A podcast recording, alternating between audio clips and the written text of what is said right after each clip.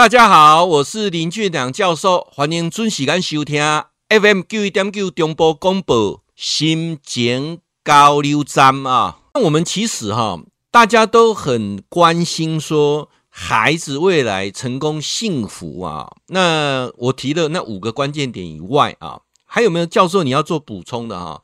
那我其实认为说这五个以外还有一个。基本的态度很重要啊，那你少了这个，这五个具备了，也不见得会成功啊。那我们讲亲子教养的目的是让孩子未来能够成功幸福嘛，对不对？那刚才教授你讲到说 AQ 啊很重要，我们有听进去，跟跟一般在听演讲的过程当中很少提到 AQ 这个部分，你也提到 MQ 啊。啊，MQ 也很重要，对不对？因为 MQ 呢，这个呃所谓的道德指数啊，还要懂得孝顺、懂得感恩，哎，我们也听进去了啊。那你还提到说还有什么呢？啊，还有个东西啊，来，我跟各位讲一下，你有 AQ 有 MQ，还差一个啊。有一本书啊，我推荐啊，这一本书呢，在我们图书馆都可以借得到，叫《先别急着吃棉花糖》。这本书告诉你什么？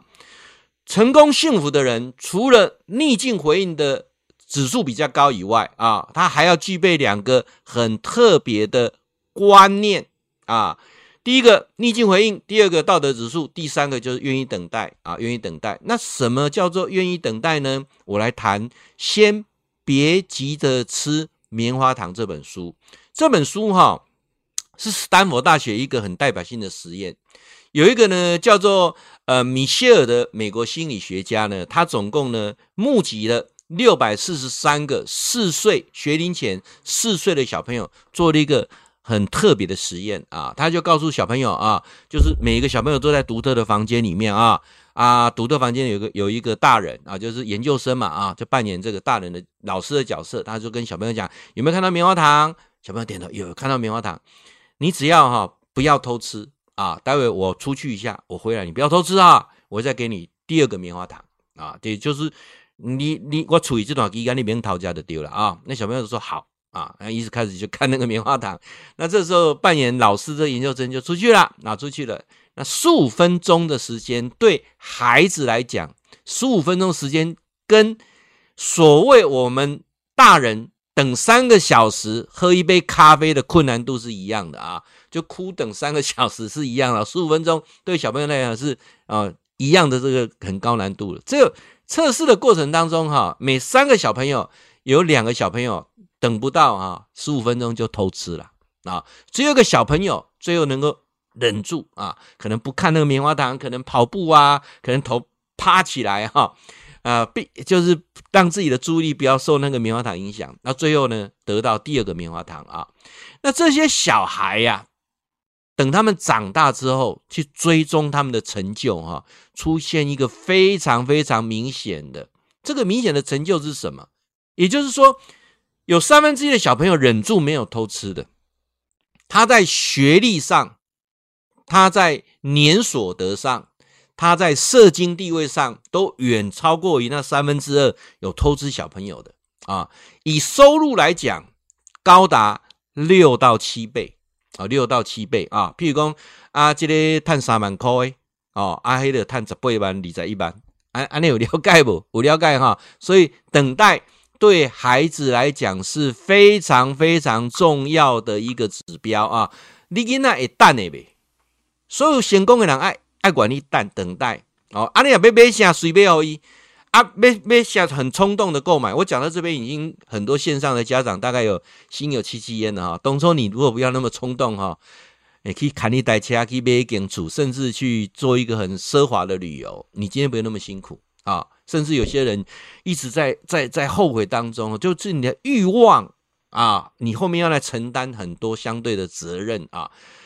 呃，另外一本书哈有提到哈，就是说有两只熊。啊，一只熊呢，它很爱它的小熊，所以呢，这只熊在死之前呢，就抓了很多鱼啊，它怕它小熊没有没有鱼吃啊啊，抓啊死了之后呢，那个鱼三天就发臭了哈，结果它的小熊也是饿死啊。那另外一只熊啊，就譬如说这个故事是说二十四小时这个大熊就会死掉哈，另外一只熊就是教它小孩小鱼，它的小熊怎么捕鱼啊，最后他的小熊快乐的活下来啊。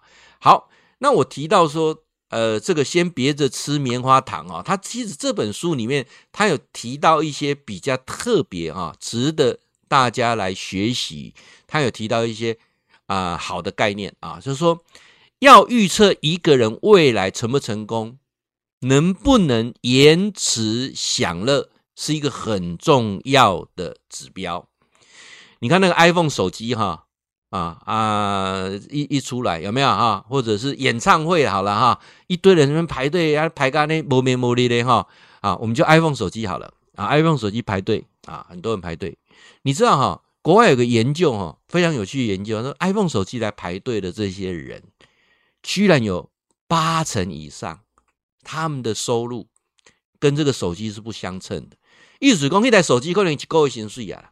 啊啊！为什么要排这个手机啊？这个 iPhone 十三、iPhone 十四，真的跟 iPhone 啊 i iPhone 六 Plus 啊或 iPhone 七、iPhone 八差异很大吗？你知道手机有百分之九十的功能你是用不到的啊！大家都知道这件事情很很帅嘛，对不对啊？啊，这个手机啊，可能比他一个月薪水还高啊！那他怎么可以用这个手机？很简单的，刷卡啊，对不对啊？贷款啊。所以这些人啊，当然还有百分之二十，他来买这手机去帮人家排队的，他要再转转售出去赚到更多的钱，这例外啊。那另外百分之八十是用负债啊来先享乐的。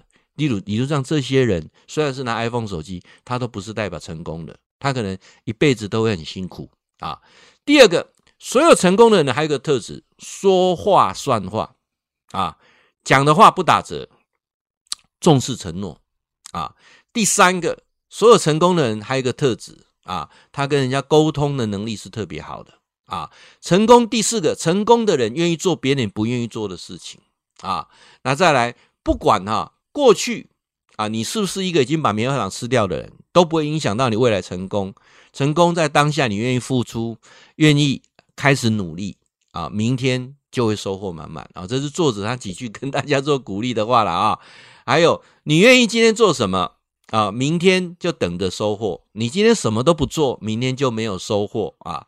那第七个，他提到说，太阳出来你就拼命往前跑就对了。哈 哈，毅力是不要放弃的啊。这个是我想这本书里面有提到一一些概念哦，值得大家啊家长去做一个醒思的啦哈。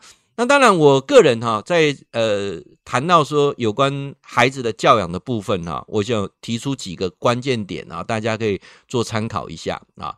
譬如说，你的孩子很想买一个东西啊，有欲望不是坏事啊，而是能不能透过啊有计划的啊努力的，然后去得到或者获取这个欲望啊，无论是一件事或者一个东西。那这个过程当中是父母要跟他来做讨论的。那我想现在最困难的是我们自己父母本身的欲望都很难控制啊，所以我也呃很清楚的告诉所有线上的家长们啊，你要一个概念很清楚啊，你就是这样的人生，你孩子就会 copy 你一样的人生啊，这个是我们讲说很难跳脱这个轮回之苦啦啊。有没有听过说父母的悲剧常常在孩子身上又重演了？为什么？孩子眼睛睁开，就像个摄影机一样，把你所做的一切，他通通把它拍下来，然后就成为他一个人生很重要的蓝图跟脚本啊。所以我说哈，我们现在呃为人父母的人啊，你你已经为人父母的，你对孩子的的期待跟专注，不是在成绩，而是你自己的言行举止，你的言行举止会很深的影响孩子未来的一切。啊，这这点嘛，我相信跟咱好朋友哈，大家来做分享。人生的三件功课要圆满啊，就是任何的呃事业成功无法弥补家庭的失败啊，家庭是最重要的啊，家庭没有比什么还还还还还好，还还需要你，你要去想家就是所有的一切啊。那第二件事情就要学会自己改变，只有你改变，世界才跟着改变啊！如果你不想改变，永远这世界就是这么一回事。那再来，我们希望读一百本好书啊，玩一百个好玩的景点，然后交一百个知心的好友啊，大家一起相扶直到老。会记得哈，固定时间给咱锁定 FM 九一点九中波广播啊，心情交流站林俊良教授在空中给您答复问题。